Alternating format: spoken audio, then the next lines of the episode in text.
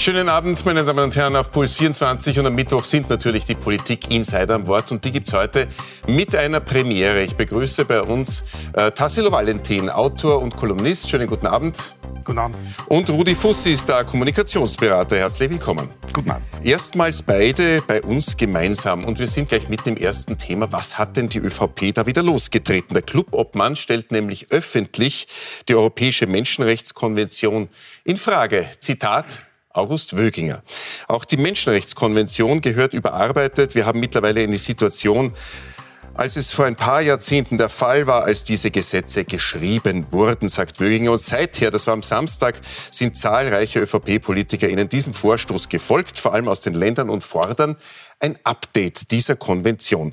Herr Valentin, wissend, dass diese Konvention nicht verhandelbar ist, weder auf UNO-Ebene noch auf Europaebene, wie auch die Verfassungsministerin übrigens auch von der ÖVP, Ed Stadler, festhält. Wie erklären Sie sich denn diese neue ÖVP-Kampagne? Naja, äh, ich denke, äh, wenn man jetzt einmal die ganzen taktischen Befindlichkeiten zurücklässt, dann haben wir ja wirklich ein Problem an den Grenzen. Das ist ja unübersehbar. Und natürlich äh, muss es eine Diskussion darüber geben, ob Gesetze noch auf der Höhe der Zeit sind. Aus meiner Sicht sind sie es nicht. Deswegen haben wir gerade im Asylrecht absurdeste Ergebnisse. Ich habe das auch oft im Buch beschrieben. Wenn Sie einen Pass wegwerfen, können Sie faktisch nicht mehr abgeschoben werden. Wir haben die Europäische Charta der Grundrechte, die, die vorsieht, dass wenn Sie in Ihrem Heimatland auch nur dem Risiko aus, dem hohen Risiko ausgesetzt sind, erniedrigend behandelt zu werden, dann können Sie nicht abgeschoben werden. Das bedeutet, dass sogar Schwerstkriminelle, Mörder, Vergewaltiger und so weiter nicht abgeschoben werden können. Und dass man da eine Diskussion grundsätzlich darüber führt, jetzt abgesehen vom parteipolitischen Hickhack, dass man sagt, man muss die Gesetze wieder auf die Höhe der Zeit bringen, man muss vielleicht ein modernes Asyl- und Fremdenrecht etablieren, wie es die Vereinigten Staaten haben. Das halte ich grundsätzlich für richtig. Nur ich denke, die Menschenrechtskonvention an sich jetzt als Hauptthema zu nehmen, halte ich für verfehlt.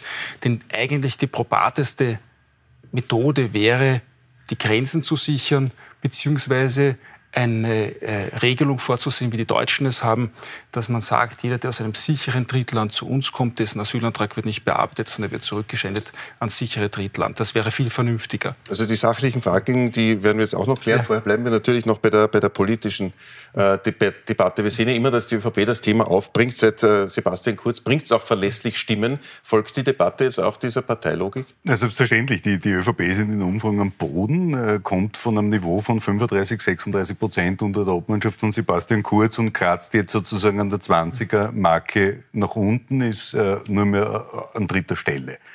Das Einzige, was diese vormals türkise Partei kann, ist auf der Welle gegen Ausländerinnen und Ausländer zu surfen, auf dem Migrationsthema. Also versucht man das wieder. Ähm, es ist nur dieses Mal ein, ein, eine lächerliche Ablenkung oder eine noch lächerlichere Ablenkung als sonst, weil wir völlig andere Themen haben. Wir haben das Thema der Teuerung, wir haben das Thema der Energiekrise. Mieten explodieren, 45 Prozent der Leute kommen mit ihrem Einkommen, wenn sie arbeiten gehen, nicht über die Runden. Und das ist jetzt ein Ablenkungsthema, sonst nichts, denn die Fakten geben diese Hysterie nicht her. Die Fakten geben auch nicht her, dass man etwa Zelte aufstellt, weil es ja genügend Unterkünfte gibt, entweder von Freiwilligen, die diese Menschen gerne vorübergehend beherbergen, aber auch die jetzt in Niederösterreich wahlkämpfende Landeshauptfrau Mikl-Leitner hat in ihrer Zeit als Innenministerin um 10.000 Euro Häuser angemietet, die seit Jahren leer stehen, wo man Menschen unterbringen kann. Was sehen wir also? Wir sehen, dass die ÖVP versucht, Bilder zu erzeugen, um wieder ein politisches Thema zu setzen, von der eigenen Korruption abzulenken, von den Milliardengeschenken über die Koffer an die eigenen Spenderinnen und Spender. Mit diesen Themen wird die ÖVP, wird man der Wahl in zustimmen, mhm. wahrscheinlich nichts gewinnen. Also geht sie jetzt auf dieses Feld, weil sie eben nichts anderes mehr kann. Also es gibt was Wichtigeres, sagt der Herr Fussi. Das sehe, ich, nein, das sehe ich teilweise so. Ich, geschenkt, vollkommen richtig. Diese, diese anderen wichtigen Themen haben wir. Es sind ja nicht nur, wir haben nicht nur eine Problemlage, sondern wir haben viele. Wir haben vor allem die Teuerung, bin ich voll bei Rudi Fussi. Viele Menschen können sich das Leben nicht mehr leisten. Wir diskutieren wie in der dritten Welt, muss man jetzt schon sagen, darüber, ob wir noch äh, Strom und heizen können und sonst etwas. Vollkommen richtig. Nur, ich würde das Migrationsthema jetzt nicht herunterspielen und auch nicht als eine, eine Frage hinstellen für oder gegen Ausländer. Weil ich glaube, das ist nicht die Frage. Ich meine, Österreich hat, denken wir, die Ungarn-Krise, äh, äh Jugos ne? Jugoslawienkrieg, ja. also Nachbar in Not. Ich glaube, die Österreicher haben wirklich viel Solidarität bewiesen, das muss man wirklich sagen. Aber ich habe mit einem Beamten gesprochen aus dem Innenministerium, war aber eher ein Zufallsgespräch, und der hat mir gesagt, wir haben pro Tag 600 illegale Grenzübertritte. Wir sind jetzt, glaube ich, bei 100.000. Es gab einmal eine Berechnung, was die Nettobelastung pro Asylwerber pro Jahr ist. Und das ist auf Dauer nicht zu schultern. Dass man dieses Thema natürlich einmal lösen muss und eine, eine Lösung haben muss, das ist keine Frage. Aber ich bin bei Rudi Fussi natürlich, äh, der Zeitpunkt ist natürlich verbannt, dass man das jetzt hervorholt, wenn diese Chats überall auftauchen, ist auch klar. Ja. Vor allem muss man es ja sachlich einordnen. Finanziell ist das Ganze überhaupt kein Problem. Also die, die, die ja. Asylwerber bekommen zwar keine, keine, keine, Mindestsicherung, aber die Ausgaben für Mindestsicherung etc. also ungefähr eine Milliarde im Jahr. Und die Leute, die in der Grundversorgung sind, kosten, glaube ich, 19 Euro pro Tag. Da geht es um keine Summen. Was das Problem ist, und äh, das will niemand diskutieren, offensichtlich ist das Versagen aller europäischen Regierungschefs, weil das Dublin Verfahren einfach nicht mehr funktioniert. Jetzt lässt man in Wahrheit die, die Italiener, die Griechen, die Südländer, Zypern alleine und sagt, okay, wenn jemand anlandet, dort, wo er eigentlich das erste Mal den Boden der Europäischen Union betritt, ist das Asylverfahren abzuhandeln. Und dann kommt es eben zum Weiterwandern. Jetzt im Moment gerade äh, über Serbien ganz stark, weil Serbien alle einreisen lässt, die sozusagen den Kosovo nicht anerkennen.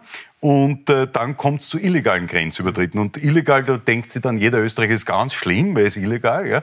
Ähm, es gibt aber keine legale Fluchtmöglichkeit, weil es kein Botschaftsasyl etwa in Afrika oder in anderen Ländern gibt, dass man überhaupt legal nach Europa kommen kann. Das heißt, per se sind das alles illegale Grenzübertritte. Rechtlich, da hat der Valentin völlig recht, ist es so, dass wenn jemand von Afghanistan etwa nach Österreich kommt, da geht er zuerst durch ein paar andere Länder, die allesamt vor uns natürlich für dieses Asylverfahren zuständig werden, logischerweise. Äh, und natürlich könnten wir auch jeden, der über Ungarn kommt, automatisch nach Ungarn zurückstellen, wenn man der Logik des Dublin-Systems folgt. Das heißt, hier braucht es ein neues System. Nur auch da, wo war du die ÖVP? Äh, stellt das Außenministerium, stellt den Innenminister, stellt den Bundeskanzler. Wo sind diese Initiativen im europäischen Raum, wo man sagt, okay, wir wollen das neu ordnen? Letzter Satz. Wir bezahlen Milliarden jedes Jahr vom äh, Steuergeld der Europäerinnen und Europäer an Ungarn und Polen.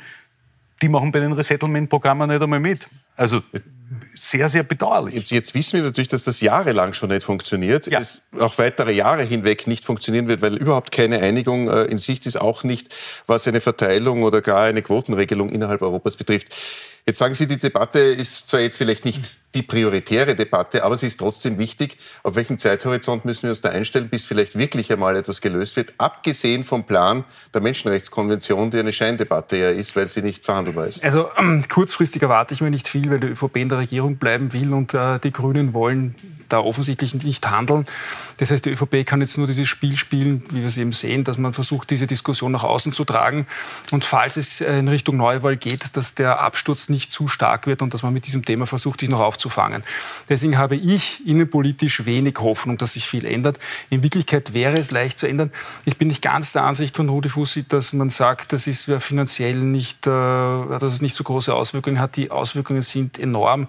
Ich habe jetzt die Zahl nicht mehr im Kopf, aber wenn man sich das durchrechnet, ausgerechnet, da reden wir von hunderten Millionen Euro, die sie pro Jahr zahlen müssen. Und das sind halt Dinge, die, die auf Dauer nicht zu schultern sind.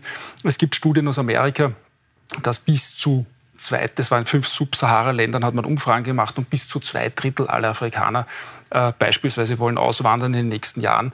Und da kann man sich vorstellen, was das für Dimensionen sind. Und da, ja, ja, aber die kommen ja erstens nicht alle nach Österreich und zweitens muss man einfach mit der Realität zur Kenntnis nehmen. Wenn Amerika, Europa jetzt auch die Chinesen Afrika wie Kolonien behandeln, dort ausbeuten. Absolut wir, richtig. Wir, wir müssen dort nur aufhören zu stehlen als andere Länder und denen mehr zum Leben lassen, dann kommen auch weniger. Aber mir hat jetzt ein Freund berichtet, der gemeinsam mit Doro Blanchi auf Zypern ankommende betreut, empfängt. Die Opfer sind von illegalen Pushbacks oftmals dass zum Beispiel die Somalier immer erzählen, na, ich will da gar nicht nach Europa, ich kenne da keinen, die, die behandeln mich alle schlecht. Nur bei mir zu Hause hat es seit drei Jahren nicht geregnet und ich werde äh, verfolgt. Dass die dann kommen, also ich glaube, man muss sich einfach oft äh, zu Gemüte führen, dass wir zwar da jetzt da stehen, das ist, okay, vielleicht nicht Gottes Wille, aber dass wir in Österreich geboren sind, ist auf jeden Fall absoluter Zufall und da haben wir Glück gehabt. Wir hätten genauso gut einer von denen sein können, die jetzt auf der Flucht sind seit Jahren und Zuflucht suchen suchen. Das, ist, der das Punkt. ist überhaupt keine Diskussion. Die Frage ist nur ähm, letztlich, ähm, es geht darum, dass jemand ein neues Leben haben will, dass jemand aus, aus, aus miserablen Umständen entkommen will, da habe ich jedes Verständnis. Also keine Diskussion aus humanitären Gesichtspunkten brauchen wir gar nicht reden. Die Sache ist nur die, in Wirklichkeit versucht man, eine reguläre Einwanderung über das Asylrecht zu lösen. Man stellt einfach einen Asylantrag, der eigentlich nicht berechtigt ist, wenn man ja schon sicher ist, man ist über sichere Drittländer gekommen. Und wenn es jetzt wirklich darum ginge, sein Leben zu retten aufgrund von rassistischer Verfolgung oder, oder politischer Verfolgung oder auch immer, dann wäre man ja schon in Sicherheit. Und das ist, glaube ich, die Diskussion, die Wöginger vielleicht gemeint hat, dass man sagt, man muss es insofern reformieren, dass man sagt, man kann nicht eine Zuwanderung erzwingen über den Weg des Asylrechts, weil dafür wurde es nicht geschaffen. Der ursprüngliche Gedanke des Asylrechts war eigentlich, dass man gesagt hat, wenn bei einem Nachbarn ein Konflikt ausbricht, dann kann man einzelnen konkret verfolgten Personen Hilfestellungen sofort leisten. Kann man das genauso politisch verfolgten ja. Asyl gewähren. Und genau. ich glaube, womit, also Wöginger, glaube ich, weiß nicht einmal, was die MRK ist und was da drin steht. Jemand, der den intellektuellen Horizont eines, weiß nicht, ÖRB-Bezirkskassiers hat, wäre es auch vermessen von ihm, das zu verlangen. Er ist halt durch eine glückliche Zufall durch eine glückliche Fügung des Schicksals ÖVP Klubverband geworden. Aber ich glaube schon, dass wir eine ernsthafte Debatte über Asylgründe brauchen. Ja. Weil die Frage des Klimawandels hat dann schon einen massiven Einfluss, weil wenn weite Teile des Afrikas, äh, der afrikanischen Kontinents in 20, 30, 40 Jahren nicht bewohnbar sein werden. Schneller. Was ist die Botschaft? Bleibt dort und sterbt. Also das kann es nicht sein. Und es ist auch natürlich daran zu erinnern, dass auch äh, andere reiche Industrienationen wie Japan, Amerika, Kanada hier eine Verpflichtung haben. Weil was nicht geht, ist, dass man Afrika seit Jahrzehnten aus plündert, äh, dort äh, gemeinschaftlich Europäische Union, Amerikaner, jetzt die Chinesen. Dort, es gibt dort Hungersnöte in Ländern, wo mehr Weizen produziert wird, als die Bevölkerung dort zu essen bräuchte. Nur wird es dann nach China oder sonst wohin exportiert. Also da sind einfach die Europäer in der Verantwortung und zu sagen, wir machen jetzt die Grenzen dicht, die gehen uns nichts an, die sollen nach unten bleiben, obwohl wir Mitverursacherinnen sind der Fluchtgründe. Da muss man sich in einer Diskussion gerade machen, aber ich verstehe den großen Unmut vieler Menschen, die das Gefühl haben, warum kommen die jetzt unter Anführungszeichen alle zu uns und warum entziehen sich andere ihrer Verpflichtung? Und vor einem kann sich auch die Linke nicht drücken, nämlich eine offene, ehrliche Diskussion. Was ist einer aufnehmenden Gesellschaft quantitativ zumutbar? Das ist so, diese Diskussion muss man führen, weil niemand sagt, alle können kommen. Aber die Frage ist, wie viel was sind wir in der Lage aufzunehmen? Weil da wird es Grenzen geben. Ah, Wie viel ist denn zumutbar? Ich habe keine Ahnung. Ich, bin, ich, ich, ich, kann dazu überhaupt nichts sagen, weil ich glaube, es macht auch einen Unterschied. Ich habe selbst jetzt ukrainische Flüchtlinge in meiner Wohnung gehabt, äh, habe den Eindruck gehabt, okay, die sind halt quasi von mir genauso weit weg wie Vorarlberger, nur verstehe ich es besser, weil sie besser Englisch kennen. Aber es wird einen Unterschied machen, kulturell logischerweise. Das ist so, da braucht man sich nichts vormachen. Äh, auch wenn man immer sagt, nein, man soll alle gleich behandeln, das wird der Österreicher, die Österreicherin im Durchschnitt nicht tut. Das ist so. Ähm, ich glaube, dass man äh, die große Gefahr hat, immer Asyl und Zuwanderung zu vermischen, aber trotzdem auch bei jenen, die hier Schutz suchen, wo klar ist, ich kann die nicht abschieben, ich kann sie äh, nicht mehr zurückführen in ihre Heimat, dass man da auch schaut, was kennen diese Leute, wie kann ich die in den Arbeitsmarkt integrieren. Weil ein großer, großer Grund für die Ausländerfeindlichkeit in Österreich liegt meiner festen Überzeugung noch darin, dass bereits Jörg Haider begonnen hat zu sagen, naja, die hackeln nichts ohne dass die anderen dann dazu gesagt hätten, dass sie gar nicht arbeiten dürfen. Und deswegen ist meine feste Überzeugung, gerade in einer in einer Zeit wie jetzt, wo wir am Arbeitsmarkt in Mangelberufen händeringend qualifiziertes Personal suchen und auch Hilfsarbeiterinnen und Hilfsarbeiter, dass man den Arbeitsmarkt eröffnen muss zum Wohle unserer Wirtschaft. Das ist auch genau der ja. Punkt, den äh, grünen Sozialminister Johannes Rauch angesprochen hat, der Valentin. Der hat gemeint, das Klima, die Debatte ist zu vergiftet mittlerweile. Hören wir kurz einmal den Ausschnitt an, den er bei Corinna Milborn letzte Woche ge gesagt hat. Wir haben in Österreich eine Politik betrieben, die letzten 15 Jahre, die eher so gelautet hat, alles, was von außen kommt, ist böse und wollen wir nicht da haben. Und da zahlen wir jetzt die Rechnung dafür. Wir sind als Zuwanderungsland heute de facto nicht attraktiv. Ist der Befund korrekt? Nein, das denke ich überhaupt nicht. Wenn Sie sich anschauen, Österreich hat, wenn wir jetzt wieder auf die Asyldebatte zurückgehen, glaube ich, die zweithöchste Asylquote pro Kopf in der also Europäischen Union. geht es um die Arbeitskräfte in diesem... Jetzt reden wir von den Aber jetzt, wenn wir jetzt bei den Arbeitskräften ja. sind, also das denke ich nicht, aber ähm, ich glaube, vor allem ist das ein was ich vorher noch sagen wollte, dazu ein bisschen ein Denken der Vergangenheit. Ja. Es gibt vom Club of Rome ganz interessante Analysen, die sagen, die erfolgreichen Volkswirtschaften werden in Zukunft diejenigen sein, die kleiner, die weniger Menschen haben. Es ist ein Denken der Vergangenheit zu glauben, man muss immer mehr Menschen haben, um als Volkswirtschaft stark zu sein oder stärker zu werden. Und ich glaube, das Hauptproblem wird das sein, es wird in den nächsten Jahren, ob uns das gefällt oder nicht, kaum Jobs geben oder wenige Jobs geben, die ein Computer oder durch Digitalisierung nicht besser gelöst oder abgearbeitet werden.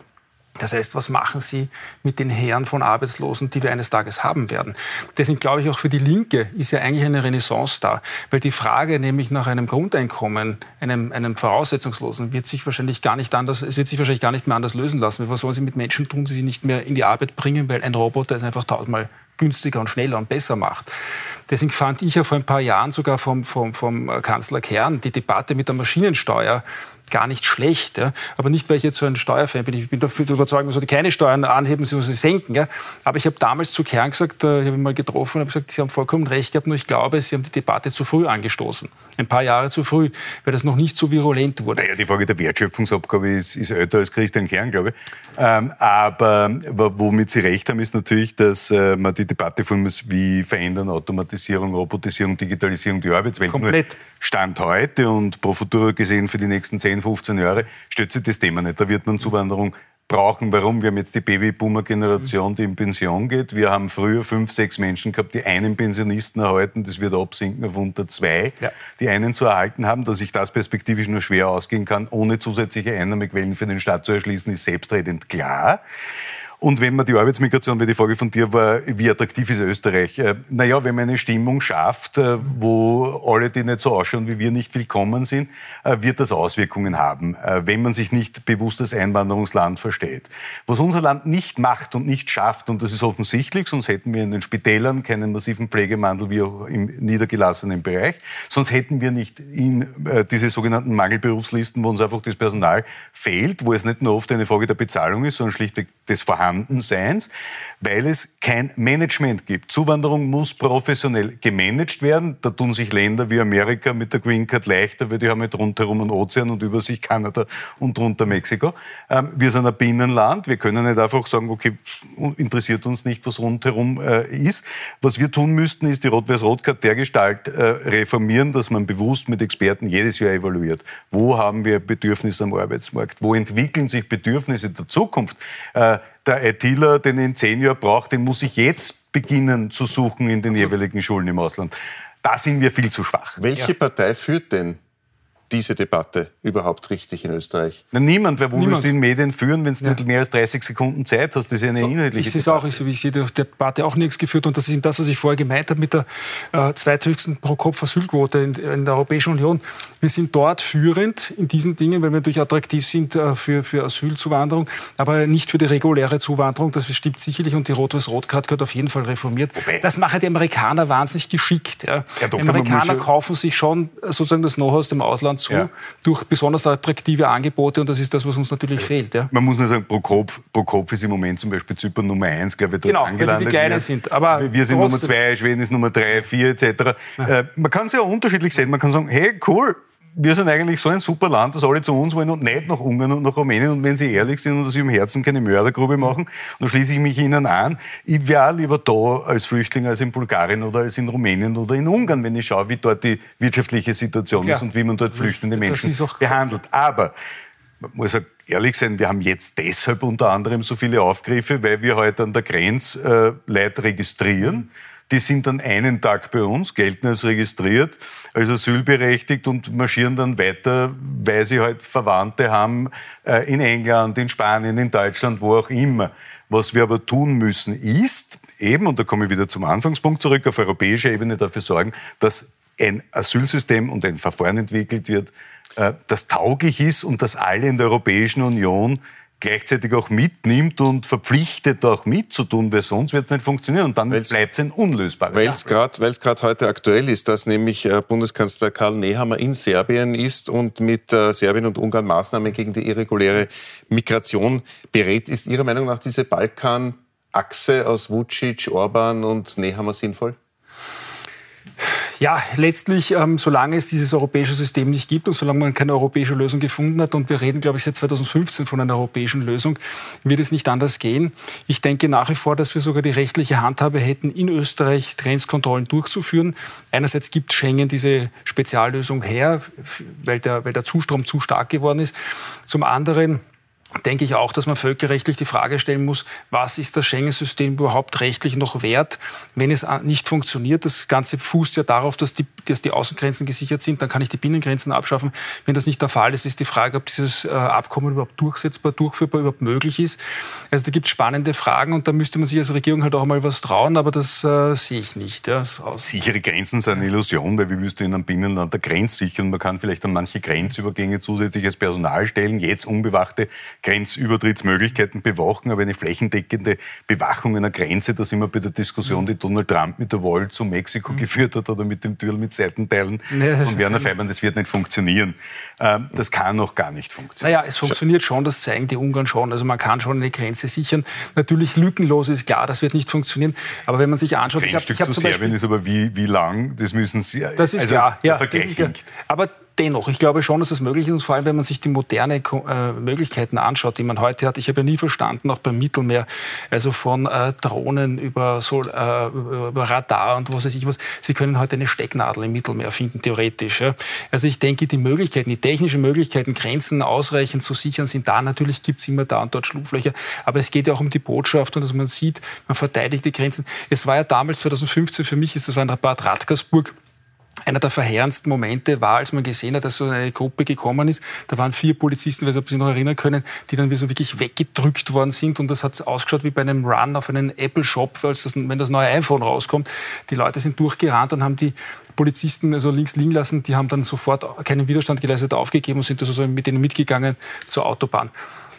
Diese Wirkung dieser Bilder in, in Ländern, in der sehr autoritäre Regime, autoritäre Kulturen sind, ist natürlich verheerend. Na klar. Die sagen sich, du kannst und das ist das, wovon ich spreche. Es geht auch um eine Symbolwirkung letztlich. Aber wissen Sie, es fangen ja auch schon die Worte. Orban.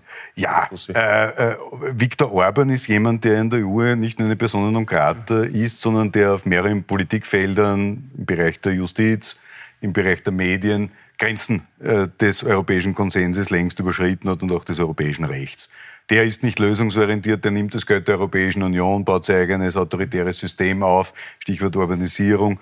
Und Vucic ist ja nicht einmal Teil der Europäischen Union und sitzt auf der Schoß von Wladimir Putin und hat monatelang sich nicht den Sanktionen gegen Russland angeschlossen und führt das perfide Spiel durch, dass bei ihm die ganzen, warum kommen Inder zu uns zum Beispiel? Die Inder, die fliegen nach Serbien und reisen dann über Serbien in die Europäische Union über den Balkan zu uns, weil der Vucic sagt, okay, braucht alle keine Visa, solange ihr den Kosovo nicht anerkennt. Das heißt, er spielt hier ein politisches Spiel.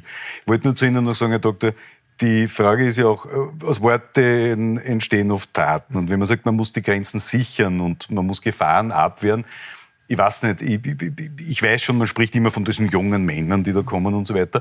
Aber wenn jemand um sein Leben flüchtet und selbst wenn es nur ist, dass er sich nicht in seinem Leben akut bedroht fühlt, sondern keine Lebensgrundlage mehr hat und wo Zuflucht sucht, dann ist das für mich niemand, von dem ich mich per se angegriffen fühle, gegen den ich mich verteidigen müsse. Das, ähm, das wissen Sie, was ich meine? Ja, ja. Oder wir müssen das sichern. Nein, wir müssen eigentlich mhm. schauen, und das wäre die große politische Aufgabe, sicherzustellen, dass die Leute von dort nicht fliehen müssen. Das heißt, das, das Geld, das wir jetzt unnütz ausgeben, für diverseste Bereiche gezielt zu nehmen, in Afrika, jedes Land der Europäischen Union könnte sich ein Äquivalent nehmen, in Afrika Patenschaften übernehmen und sagen, wir investieren zwei Milliarden im Jahr, Hausnummer in, weiß ich nicht, Burkina Faso, irgendwo. Mhm und sagen, dort investieren wir, schicken unsere Unternehmen hin, schaffen dort Lebensgrundlagen etc. Aber all das wird die Probleme des Klimawandels natürlich, die Folgewirkungen nicht aufhalten können. Und das wird nun mal so sein, dass hunderte Millionen perspektivisch sich auf den Weg machen werden. Und äh, bei der derzeitigen Verfasstheit der europäischen Politik, aber auch der amerikanischen, sehe ich überhaupt keine Perspektive, wie man das lösen können soll. Ähm, das wird dramatisch werden. Wir haben, wir haben Darf ich einen Satz ja? dazu noch sagen? Siebte Studien, dass, glaube ich, eine Klimaerwärmung von zwei Grad dazu führt, dass in Afrika bis zu 80 Prozent der Wasserquellen versiegen. Also ich bin voll bei Rudi Fuß. Ich glaube, wenn wir jetzt zur Klimadebatte ein Stück rüber schwenken, dass also das nur ein erstes Wetterleuchten. Bei zwei Grad hast du in Kärnten und Steiermark keinen Ackerbau mehr. Also genau, also es ist auch bei uns zu verheerenden Zuständen führt. Aber ich sage nur, also wenn wir zu dem Klimawandel überschwenken, muss ich sagen, ja, das, die Probleme, die wir jetzt haben, sind vermutlich noch Mickey Maus Probleme gegenüber dem, was noch kommen wird. Allein in den Küstenregionen leben 1,5 Milliarden Menschen, ja. die Meeresspiegel steigen an.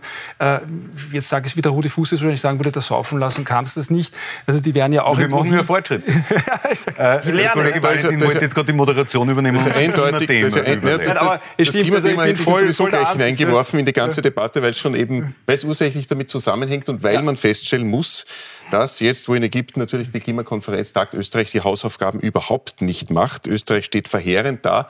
Wir haben den aktuellen Klimaschutzindex auch in der Grafik vorbereitet für Sie. Wir sind da unter EU-Schnitt im schwachen Mittelfeld bei unseren Bemühungen. Das ist alles zusammen, was CO2 äh, betrifft, aber auch Bodenverbrauch und Ressourcenverbrauch. Platz 32 weltweit. Da könnte man glauben, nach dem Motto, das Beste aus beiden Welten, da müssten wir top sein, dank ÖVP bei der Asylpolitik top, aber dank, äh, dank den Grünen eben bei der Klimapolitik. Warum sind wir es aber nicht auf Platz 1? Weil nicht überall, wo grün draufsteht, grün drinnen ist. Äh, ich habe das schon oft auch geschrieben gehabt. Wir waren ja auch von der EU-Umweltschutzagentur oft kritisiert. Da waren wir immer das Schlusslicht.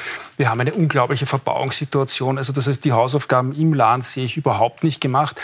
Und dann fehlt natürlich die drüber gestülpte Diskussion, die, die ja eigentlich das alles beherrscht, auch was das Klima betrifft. Die Frage, wie schafft man es, das Schadenpotenzial, um es mal so zu nennen, des einzelnen Menschen möglichst zu minimieren? Wir haben heute eine moderne Lebensweise, die einfach nicht zukunftsfähig ist. Das muss man, muss man ehrlicherweise sagen. Wenn Sie heute, wie ein durchschnittlicher Mensch heute lebt, indem er, weiß nicht, iPhones benutzt und, Flug, und herumfliegt und, und sonst was macht, da begeht er einen größeren ökologischen Schaden, als vor 200 Jahren ein ganzes Königreich begangen hätte. Und das ist, glaube ich, die Diskussion, die wir führen müssen. Das ist auch die Unehrlichkeit der Diskussion, auch wenn Klimaaktivisten zu Recht äh, grundsätzlich grundsätzlich auf das Thema aufmerksam machen, aber die können sich ja auch dieser Lebensweise nicht entziehen. Die leben auch hier. Und die wirkliche Aufgabe der Politik wäre es, Lösungen zu finden, wie kann man mit modernsten Mitteln, mit Forschung sicherstellen, dass wir nachhaltig ökologisch leben können. Aber Rudi Fusi, wenn man die Grafik nochmal anschaut, da sind wir im schwachen Mittelfeld bei lauter entwickelten Nationen auch teilweise und weit dahinter. Also rein an den Lebensumständen in Österreich kann es nicht liegen.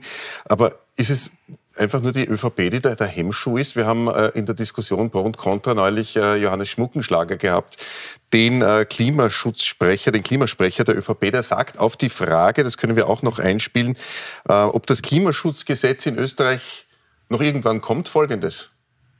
Aber jetzt ganz ehrlich, Herr Schmuckenschlager, kommt das überhaupt noch? Weil so wie Nein, Sie das ich muss beschreiben... Ihnen aber ganz ehrlich sagen, ich habe auch kein Problem damit. Äh, und das ist nicht eine persönliche Situation, sondern die, die Ampelregierung in Deutschland hat jetzt das deutsche Klimaschutzgesetz zurückgeführt weil sie gesagt haben, diese Einzelziele sind nicht zielführend. Wenn wir für die Sektorenziele machen, wir müssen das gesamthafter sehen und anders vorgehen. Wer bremst denn in Österreich? Da bremsen viele, da bremsen jene, bremsen die, die das Grünen große. Auch? Ja, sicher bremsen die Grünen auch, weil die Grünen wollen zwar das Richtige, aber haben keine Ahnung, wie man das eigentlich machen würde. Das sind ja große NGO-Aktivisten wie die Lenore Gewessler. Ähm, wir haben bis jetzt kein Klimaschutzgesetz, wir haben bis jetzt keinen verpflichtenden Plan, wie wir erneuerbare Energien, in etwa PV-Anlage auf jedes Dach, das kann man staatlich heute machen. Da kann man sagen, das ist ein Fünfjahresplan, dann sind wir fertig, das machen wir, ziehen wir gemeinsam durch, machen wir zur gemeinschaftlichen Aufgabe, passiert nicht. Wir haben noch immer, der Diesel wird noch immer subventioniert mit Milliarden des Dieselprivilegs Weg, das die ÖVP durchgekämpft hat.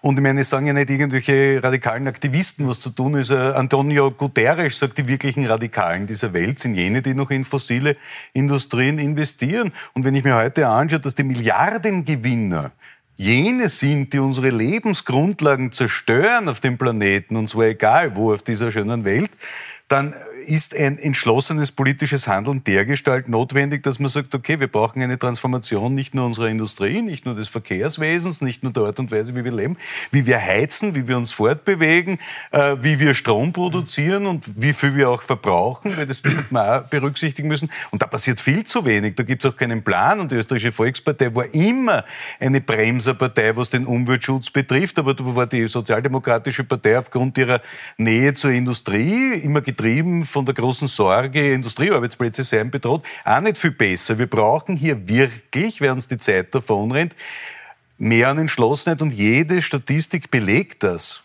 wir haben, wir haben weil es unglaubliche Einigkeit gibt, was den Klimaschutz da betrifft, sowohl österreichweit als auch weltweit, ähm, natürlich die politische Landschaft bei uns so ist, wie sie ist. Wir haben jetzt eine aktuelle Umfrage eingeblendet für Sie, meine Damen und Herren. Vielleicht machen wir noch ein Gedankenspiel zum Abschluss der Sendung, was, äh, welche Partei vielleicht äh, geeignet wäre oder welche Koalition vielleicht geeignet wäre, dieses Klimaproblem anzugehen. Wir sehen es hier, FPÖ hat so aufgeholt mittlerweile, dass auf Augenhöhe und teils sogar vor der SPÖ liegt.